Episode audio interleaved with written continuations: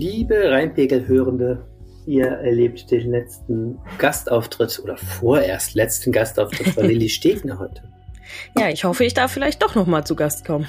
ja, du kümmerst dich ja jetzt um höhere Gefilde, darf man genau. das schon sagen? Ich glaube schon, ich glaube schon. du bist äh, jetzt ab 1. Juli unserem Team Report und bist also quasi für ja, ganz NRW zuständig, ne? Und noch ein bisschen auch für die ganze Welt. Genau, genau. Aber äh, bevor ich da anfange, gebe ich heute noch mal ein letztes Gastspiel hier im Rheinpegel-Podcast, weil es die liebe Helene erwischt hat und leider krank ist und deshalb bin ich noch mal eingesprungen. Da freue ich mich sehr. Also nicht, dass Helene krank ist, das ist, ist, ist traurig. Ich freue mich sehr, dass du nochmal ähm, einsteigst. Ärgerlich ist, dass ich deinen Abschiedskuchen, den du mitgebracht hast, in der Redaktion nicht essen kann, weil wir heute aus der Ferne kommunizieren. Jan. Ja, wenn du ganz viel Glück hast, bleibt vielleicht ein Stück Kuchen übrig. ja, ähm, ich äh, gebe mir Mühe. Esst nicht alles weg. Ich guck mal. Worüber reden wir denn heute? Wir reden heute über die neue Landesregierung. Ähm, ja, langweilig, aber ähm, äh, über das, was sie für uns Düsseldorfer bedeutet. Äh, eine Sache, äh, die ich mir schon mal etwas näher angeguckt habe, ist das Thema Windräder. Es sollen ja tausend neue Windräder nach NRW kommen und ich stelle mir die Frage oder habe mir die Frage gestellt, wo könnten die eigentlich in Düsseldorf hingestellt werden? Ich war diese Woche zu Gast bei Housing First. Dieser Verein bringt nämlich Wohnungslose in Düsseldorf in ein neues Zuhause und habe da ein sehr interessantes, äh, ja, Menschenpärchen kennengelernt, die vielleicht ohne den Verein niemals zusammengefunden hätten. Und wir sprechen äh, noch einmal kurz über das äh, super Peinlichkeitsthema Nummer 1 in Düsseldorf, nämlich unseren Flughafen und seinen Niedergang. Ein kurzes Update, was ist da los, was gibt es für Lösungsansätze und was muss man wissen, wenn man äh, zu den armen Menschen gehört, die jetzt in den Urlaub fliegen müssen. Mein Name ist Lili Stegner und ich bin verbunden mit Arne Lieb. Ihr hört Folge Nummer 213 dieses Podcasts und der Rhein steht bei 1,77 Meter. Rheinpegel der Düsseldorf-Podcast der Rheinischen Post. Herzlich willkommen im Rheinpegel-Podcast. Wir sprechen hier jede Woche darüber, was Düsseldorf bewegt. Mein Name ist Arne Lieb, ich bin stellvertretender Leiter der Düsseldorfer Lokalredaktion und verantwortlich für Kommunalpolitik. Und ich bin Lilly Stegner, noch Journalistenschülerin bei der Rheinischen Post und im Moment auch in Düsseldorf in der Lokalredaktion. Lilly, was hat dich diese Woche bewegt? Äh, bewegt ist ein gutes Stichwort. Ich war, äh, ich glaube, ich habe mein sportliches Pensum für dieses Jahr äh, übertroffen.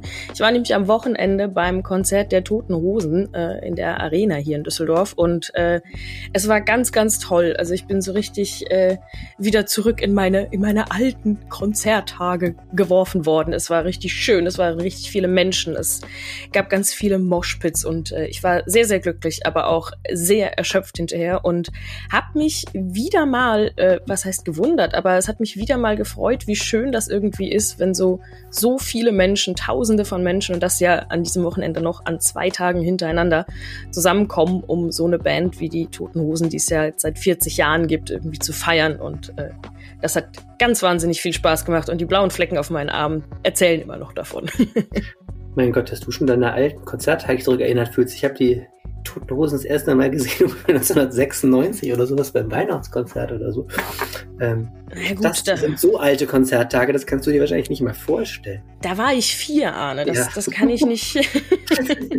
Aber ich meine, ist es doch eine Leistung der Toten Hosen, dass äh, du auch noch das Gefühl hast, dass das eine Band ist, die du schon immer kennst. Ne? Ja, eben. Ich finde, man hat das auch so richtig schön gesehen im Konzertpublikum. Also da war wirklich von Kindern bis hin zu Menschen, die, naja, wahrscheinlich seit den ersten Tagen die Toten Hosen kennen, sagen wir es mal so, ähm, dabei. Und das ist irgendwie, ich finde das total schön, dass es so eine Band schafft, wirklich so in, immer wieder neue Generationen von Fans zu generieren und irgendwie alle selig zu machen. Ja, faszinierend. Als ich da 1996 äh, klein und pickelig auf meinem ersten Konzert war, war, haben wahrscheinlich auch schon alle gedacht, mein Gott, jetzt kommt hier auch noch, kommt hier schon die nächste Generation.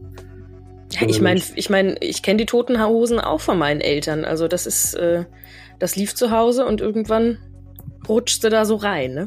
Schön. Was hat dich denn bewegt?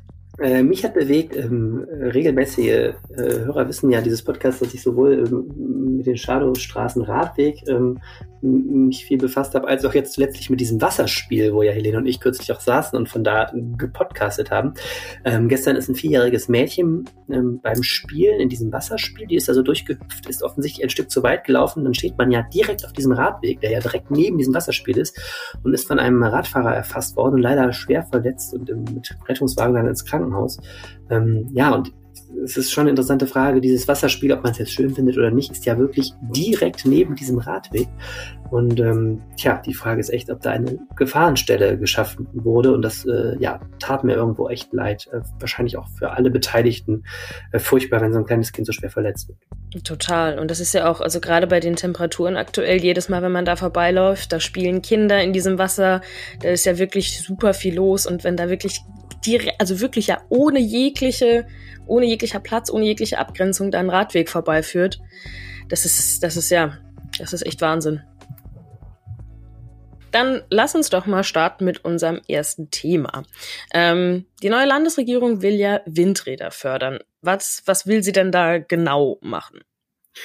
Ja, das Thema Energiewende ist ja ein prägendes Thema der Landesregierung und ähm, dieses schwarz-grüne Bündnis möchte Windenergie als einen der Schwerpunkte äh, schaffen. Da steht im Ko Koalitionsvertrag, ähm, diese, diese Klimaschutzziele seien nicht erreichbar, wenn, Düssel wenn Düsseldorf, wenn NRW nicht mehr macht beim, bei der Windenergie. Und da soll es eben ein Aktionsprogramm geben mit 1000 neuen Windrädern in, in NRW. Und ähm, das ist eben ein, ja, einer der Schwerpunkte, die das da politisch gesetzt werden sollen. Wenn ich jetzt an Windräder denke, dann denke ich irgendwie immer an so große, weite Felder und äh, Wälder. Auf jeden Fall nicht unbedingt an eine Stadt wie Düsseldorf. Könnten denn da welche auch nach Düsseldorf kommen? Welche Standorte gäbe es denn da überhaupt, die sich anböten? Also du liegst erstmal jetzt grundsätzlich richtig. Ähm, es gibt so einen Energieatlas, da kann man nachgucken, wo in Deutschland Energie ähm, erzeugt wird. Und in der Tat, in Düsseldorf gibt es kein einziges Windrad. Und die nächsten Windräder von Düsseldorf aus gesehen sind auch genau da, wo es ein bisschen ländlicher wird. Also außerhalb von Ratingen steht eins, ähm, dann bei Met Metzkausen, das ist ein, so ein Dörfchen, was zu Mettmann gehört und ein bisschen ja auch so ein Düsseldorfer Vorort. Äh, Wenn es da dann ländlicher wird, da findet man sehr, sehr vereinzelt solche Anlagen. Es gibt auch Großstädte, wo einzelne Windradanlagen sind, aber Düsseldorf gehört eben nicht dazu. Wir sind also ein weißer Fleck auf der Windradkarte. Ähm, das hat auch Gründe, und zwar sind die nicht technischer Natur. Natürlich könnte man auch in Düsseldorf äh, munter das ein oder andere Windrad hinstellen, sondern das sind eben gesetzliche Vorgaben. Die sind bis jetzt relativ streng. Zum Beispiel darf 15 Kilometer um einen Flughafen kein Windrad gebaut werden. Das hat seltsamerweise mit dem Funkverkehr zu tun, der nicht gestört werden soll. Aha. Und da kannst du schon mal, wenn du einen Zirkel nimmst, schon mal große Teile des Stadtgebiets ausklammern. Und dann gibt es eben noch diese Regelung, ähm, dass diese Windräder 1000 äh, Meter Abstand zu Wohnbebauung haben müssen. Und damit werden auch eigentlich die meisten Grünflächen in Düsseldorf ausgeschlossen. Also ein Kilometer ist schon bei so einer engen und dichten Stadt wie Düsseldorf sehr, sehr viel. Ähm, das heißt, es gibt eigentlich gesetzlich kaum überhaupt theoretisch denkbare Standorte. Und ähm, jetzt ist erstmal die Frage, dass die Landesregierung eben genau diese gesetzlichen Vorgaben lockern will, damit überhaupt der Bau denkbar ist. Und dann stellt sich erst die Frage, welche Standorte sich anböten. Okay, das heißt, das kann man jetzt quasi unter diesen gesetzlichen Regularien noch gar nicht wirklich absehen. Naja, da was schon so ist, das Thema wird immer wieder diskutiert, vor allen Dingen auf negative Art und Weise. Diese Windräder sind ja bei vielen Anwohnern sehr, sehr unbeliebt. Und mhm. es gibt immer wieder schon mal Ängste, weil du kannst schauen, wenn du auf den Stadtplan guckst und sagst, okay, Abstandsregeln fallen, äh, kannst du ja schon sehen, klar, es wird natürlich jetzt nicht auf den Burgplatz in der Altstadt ein Windrad gestellt, ähm, sonst, also, so, sondern es wird eben um grün, größere Grünflächen geben. Und wenn du auf den Stadtplan guckst, da haben wir eigentlich nicht so viele. Also im Norden in Richtung Duisburg ist ja viel Platz, da könnte man welche hinstellen. Äh, klar, Hubbelrad, diese ganze Schneise da ähm, Richtung Mettmann, äh, Knittkuhl, da sind größere Grünflächen, Rottoser Bachtal und dann unten im Süden, es gab wohl auch mal Überlegungen im Klärwerk Süd auf dem Gelände, da, da ist, ist ja ein bisschen Platz, da unterhalb der, der Uni ist das, glaube ich, und dann auch so Richtung Hilden sind größere Grünanlagen ich glaube, dass wenn wäre das interessant. Ich habe auch schon mal so vorsichtig mit der Politik gesprochen. Es gibt keine konkreten Standorte, die schon überlegt werden. Und insgesamt sind selbst die Grünen, ähm, die ja auch natürlich auf kommunaler Ebene sich über Windkraft freuen würden, sehr zurückhaltend und sagen, ja, wir, wir wollen uns dem Thema nicht verschließen, aber die großen Potenzialflächen äh, wird es wahrscheinlich dann in der Stadt eher nicht geben. Aber das, das Thema wird kommen und auch mit Bezug auf Düsseldorf. Das wird mit Sicherheit noch diskutiert werden. Welche Themen sind denn noch so interessant? Also wir haben jetzt seit äh, dieser Woche eine neue Landesregierung, das Kabinett ist vorgestellt, der Ministerpräsident ist vereidigt. Was äh, ergibt sich denn daraus Spannendes aus Düsseldorfer Sicht? Ja, im äh, Koalitionsvertrag kommt Düsseldorf nur einmal explizit vor, natürlich wegen des Flughafens. Er ist ja ein Streitpunkt zwischen CDU und Grünen, auch ähm, auch auf kommunaler Ebene musste man sich da berappeln. Da gibt's ja auch im Stadtrat ein schwarz-grünes Bündnis, weil die CDU einem, einer Kapazitätserweiterung, also einem Ausbau des Flughafens positiver gegenübersteht als die Grünen. Ähm, und da hat man eigentlich eine, eine Formel jetzt gefunden, ähm, dass man da Kompromisse finden will, die auch ähm, so ähnlich auch in diesem Kooperationsvertrag in der Stadt ist. Also ähm, grundsätzlich schließt man da einen größeren Ausbau des Flughafens aus, aber vereinzelt könnte man auch mal drüber reden. Ist aber momentan, glaube ich, sowieso nicht das Thema. Der Flugverkehr ist ja sowieso noch nicht wieder bei dem Stand vor Corona. Äh, dann, ähm, ja, ganz aktuell ist interessant, es gibt äh, Überlegungen schon länger des Landes am Düsseldorfer Flughafen ein Abschiebegefängnis zu bauen, also einen sogenannten Gewahrsam. Die Idee ist eben, dass die Menschen, die abgeschoben werden sollen, ähm, dann schon am Vorabend aus dem relativ weit liegenden Abschiebegefängnis für NRW ähm, schon mal an den Flughafen gebracht werden könnten. Das soll angeblich Stress ersparen. Es gibt da aber massiven Protest gegen und die Grünen sehen das sehr, sehr kritisch.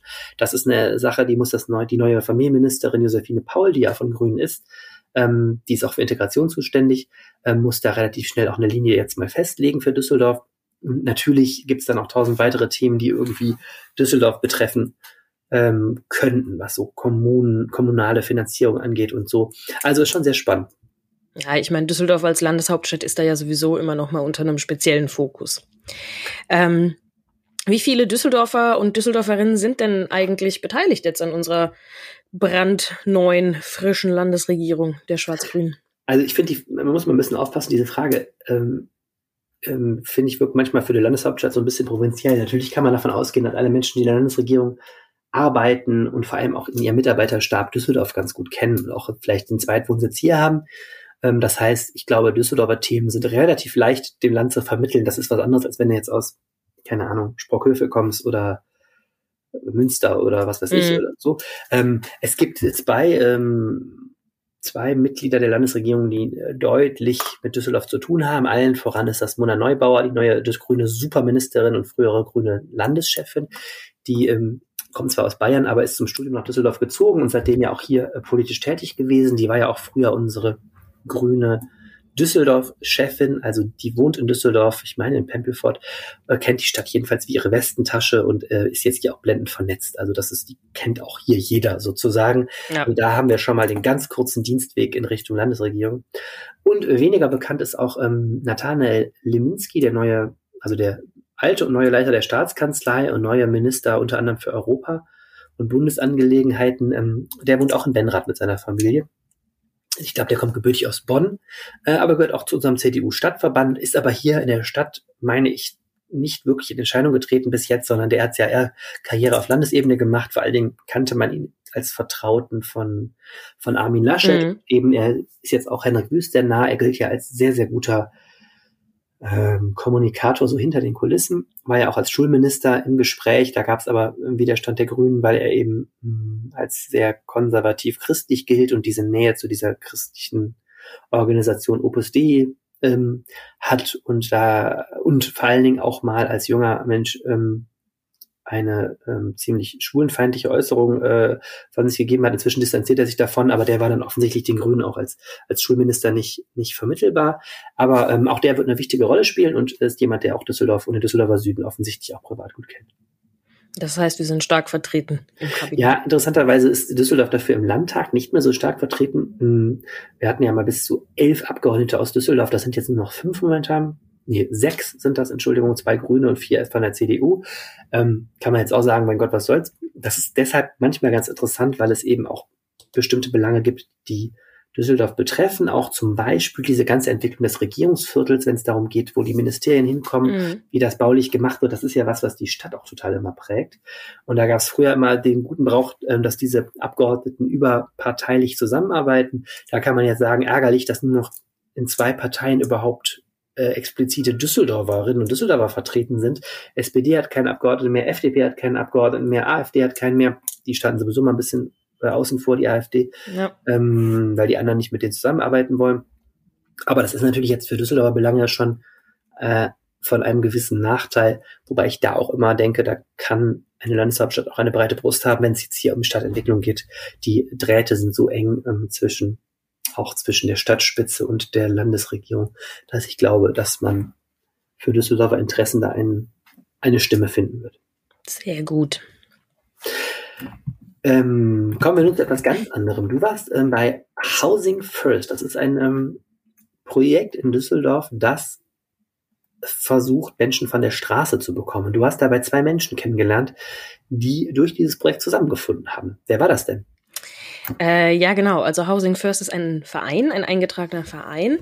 Ähm, und die vermitteln Wohnungen an obdachlose Menschen und ähm, der Clou dabei ist, dass Privatpersonen, also es gibt auch ein paar Wohnungen, die von Wohnungsfirmen quasi bereitgestellt werden, aber die meisten Wohnungen kommen tatsächlich von Privatpersonen. Das heißt, eine Person sagt, okay, ich möchte euch unterstützen, ich kaufe eine Wohnung und in diese Wohnung zieht dann ein Mensch ein, der sonst auf der Straße gelebt hätte. Und äh, bei dem Termin diese Woche habe ich zwei dieser Menschen kennengelernt. Einmal Karl, der eine Wohnung gekauft hat, und einmal Alex, der seit Ende Mai in einer dieser in dieser Wohnung wohnt und äh, das war irgendwie total schön zu sehen, weil diese beiden Herren ähm, ja aus total unterschiedlichen Welten kommen, kann man fast schon sagen, und sich aber total gut verstanden haben und äh, sich beide wirklich offensichtlich gefreut haben, dass das alles so gut geklappt hat und äh, dass dem Alex geholfen werden konnte und er jetzt das erste Mal seit über 20 Jahren eine eigene Wohnung hat. Spannend. Ähm, was macht dieser Verein Housing First denn genau und warum heißt der Housing First? Das Konzept von Housing First, das gibt es nicht nur in Düsseldorf, das gibt es auch in Köln und in ganz vielen anderen Städten.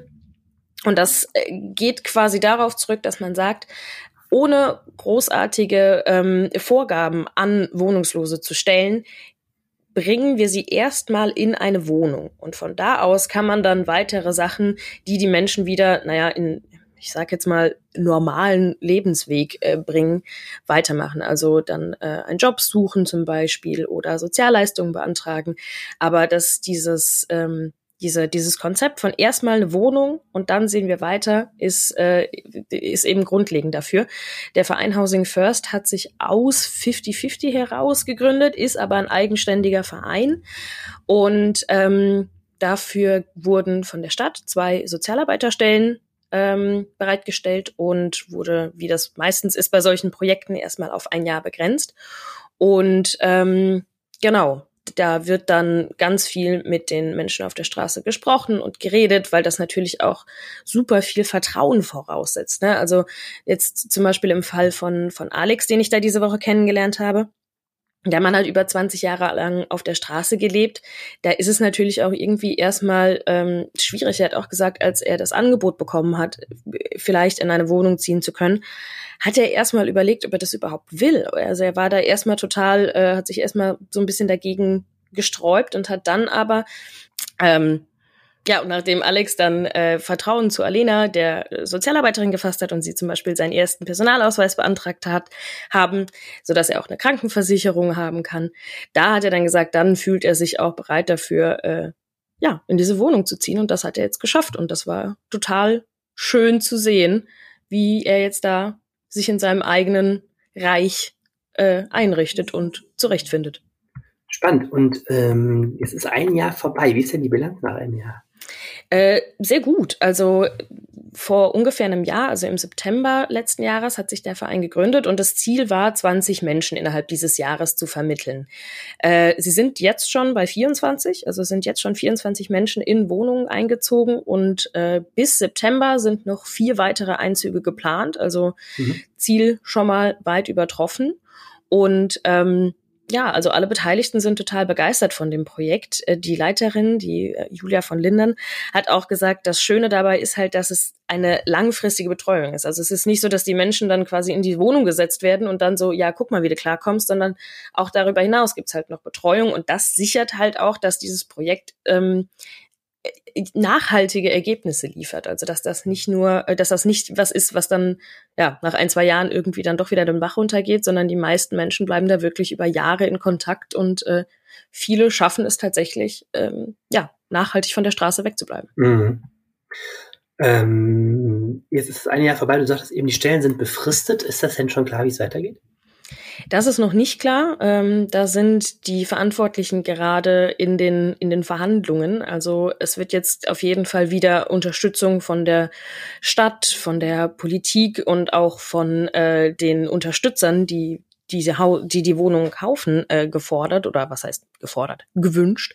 Ähm, denn ohne das geht's natürlich nicht. Ähm, aber die die Leiterin des Vereins, die klang recht zuversichtlich, weil eben die Bilanz so gut ist, weil es eben so gut funktioniert und ähm, sie meinte, äh, sie hat den schönen Satz gesagt, es wurde schon mit mehr Geld weniger erreicht. Also ähm, denke ich, hoffe ich doch mal, dass dieses Projekt nach einem Jahr nicht äh, ausschleicht, sondern dass das nochmal verlängert werden kann. Spannend. Ja. Kommen wir jetzt äh, zum ja, Problemthema, sag ich mal. Problem, das ist aber Problembär. Der, der, der Problembär-Flughafen, genau. ähm, Ferien haben begonnen, wir sind in der ersten Ferienwoche. Äh, die Lage war hektisch, würde ich mal sagen. Es lief super, ganz toll. ich glaube, sie haben alle mitgekriegt, es lief überhaupt nicht, ne?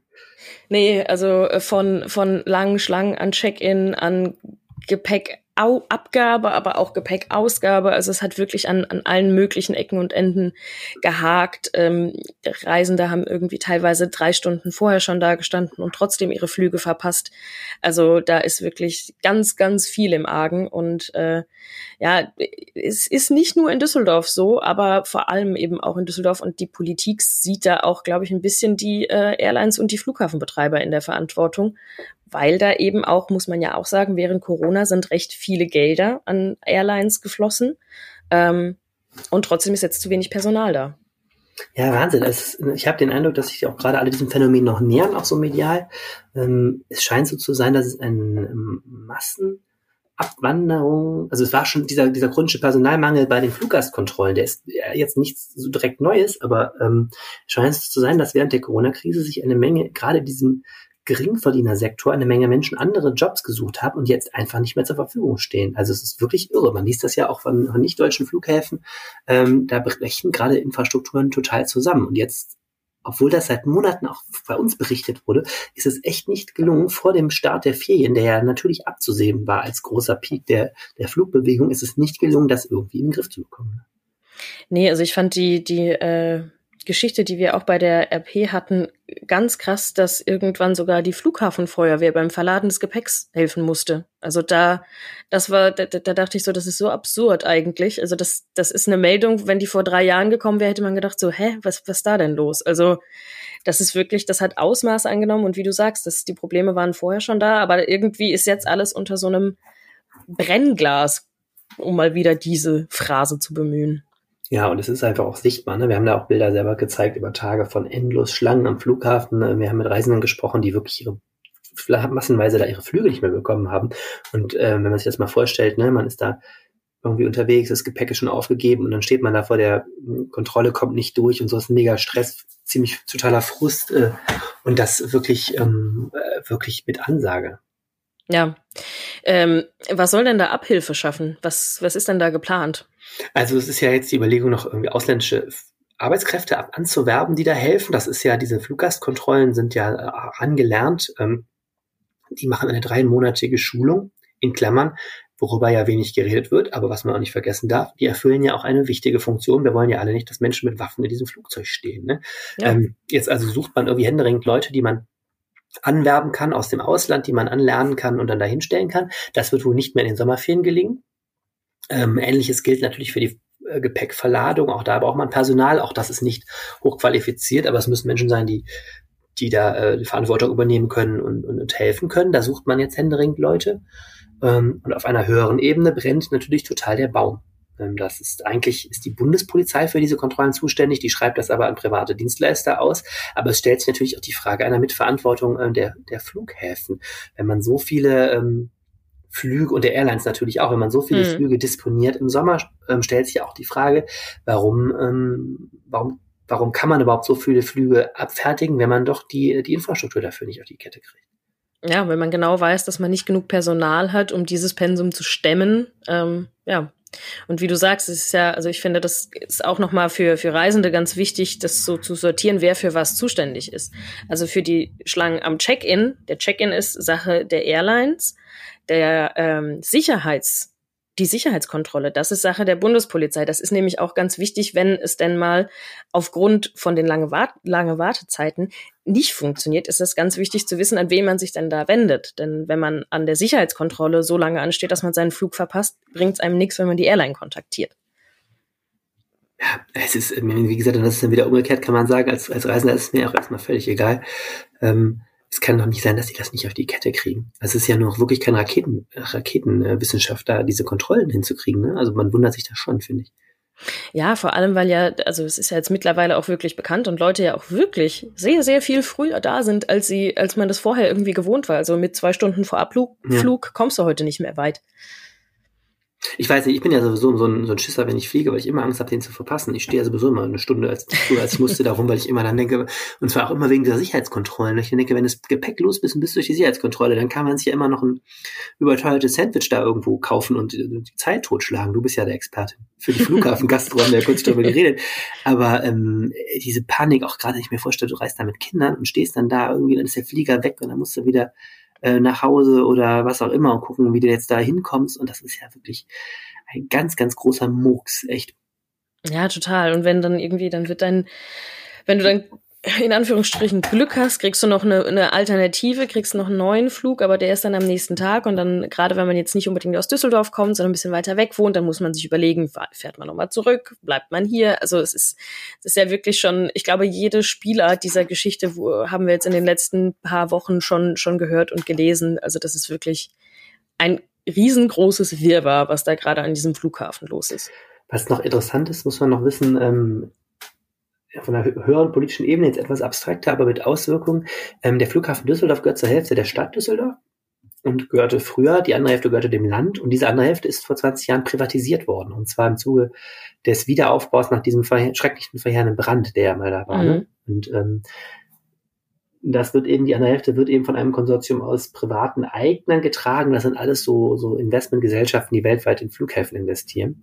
Und ähm, auch da brennt der Baum und zwar auch schon länger. Ähm, die Stadt Düsseldorf hat diesen sogenannten Konsortialvertrag gekündigt. Also das ist das Dokument, bei dem die verschiedenen Eigentümer ähm, die Regeln ihrer Zusammenarbeit festlegen. Also was sind die wichtigsten Unternehmensziele, wie werden Gremien besetzt und so. Ähm, da wird hinter den Kulissen gerade neu verhandelt und da gab es sogar die Drohung, diese privaten Eigner da rauszudrängen, weil die Stadt Düsseldorf total unzufrieden mit der Entwicklung dieses Airports ist und der, der Ansicht da auch ist, die Politik ähm, da wird, wurde schon bei Corona jeder Cent irgendwie rausgepresst mhm. und nicht investiert in, in die Infrastruktur. Ähm, auch das ist ein Thema, was hinter den Kulissen brodelt, dass diese ganze Flugbranche, Flughafen, Airline-Branche nach Corona natürlich total in Turbulenzen ist und ähm, das eben auch insgesamt sich die Frage stellt, wie wird der Flughafen Düsseldorf auch organisatorisch künftig aufgestellt?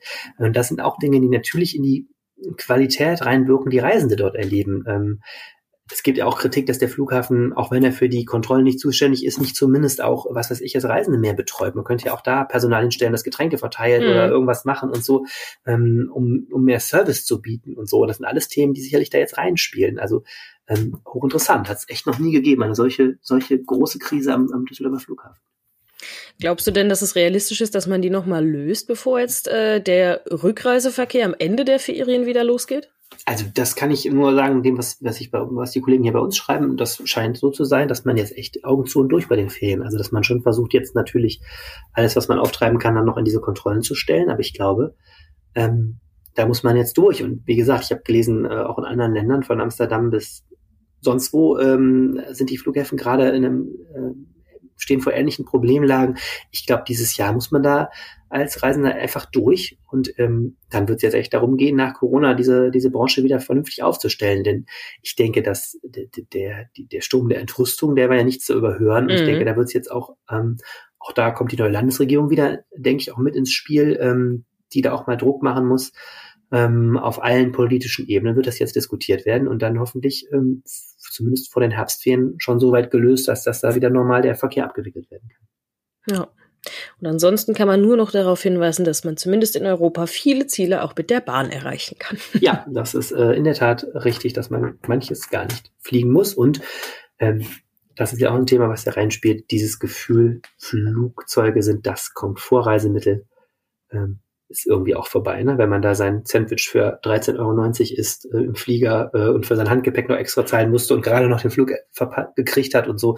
Also viel schlechter ist bei der Deutschen Bahn auch nicht. das hast du jetzt sehr schön zusammengefasst. Wir befinden uns schon am Ende dieser Episode. Ich hoffe, es hat äh, euch gefallen. Äh, wenn es euch gefallen hat, dann hinterlasst uns doch bitte eine gute Bewertung in eurer Podcast-App. Äh, die hilft uns, dass dieser Podcast mehr gelesen wird und äh, dass wir glücklich sind. Äh, wenn euch etwas gefallen oder nicht gefallen habt, dann dürft ihr uns das auch mitteilen. Willi heißt bei Twitter, warte, Liste unterstrich die sehr gut. ich heiße bei Twitter Arne Lieb in einem Wort. Ihr könnt uns aber auch eine Mail schreiben an reinpegel.rheinische-post.de. Da nehmen wir auch gerne äh, Lob, Kritik, was auch immer an. Meldet euch gerne. Wir wünschen euch einen entspannten Sommerurlaub, wo auch immer er ist. Ähm, wenn ihr Lust habt, denkt auch ein bisschen an Düsseldorf und hört diesen Podcast, dann freuen wir uns. Vielleicht vergesst ihr aber auch mal den ganzen Wahnsinn hier und entspannt euch. Und ein schönes Wochenende an euch. Genießt die Sonne. Tschüss. Ciao. Mehr im Netz. Alle Nachrichten aus der Landeshauptstadt findet ihr auf rp-online.de slash Düsseldorf.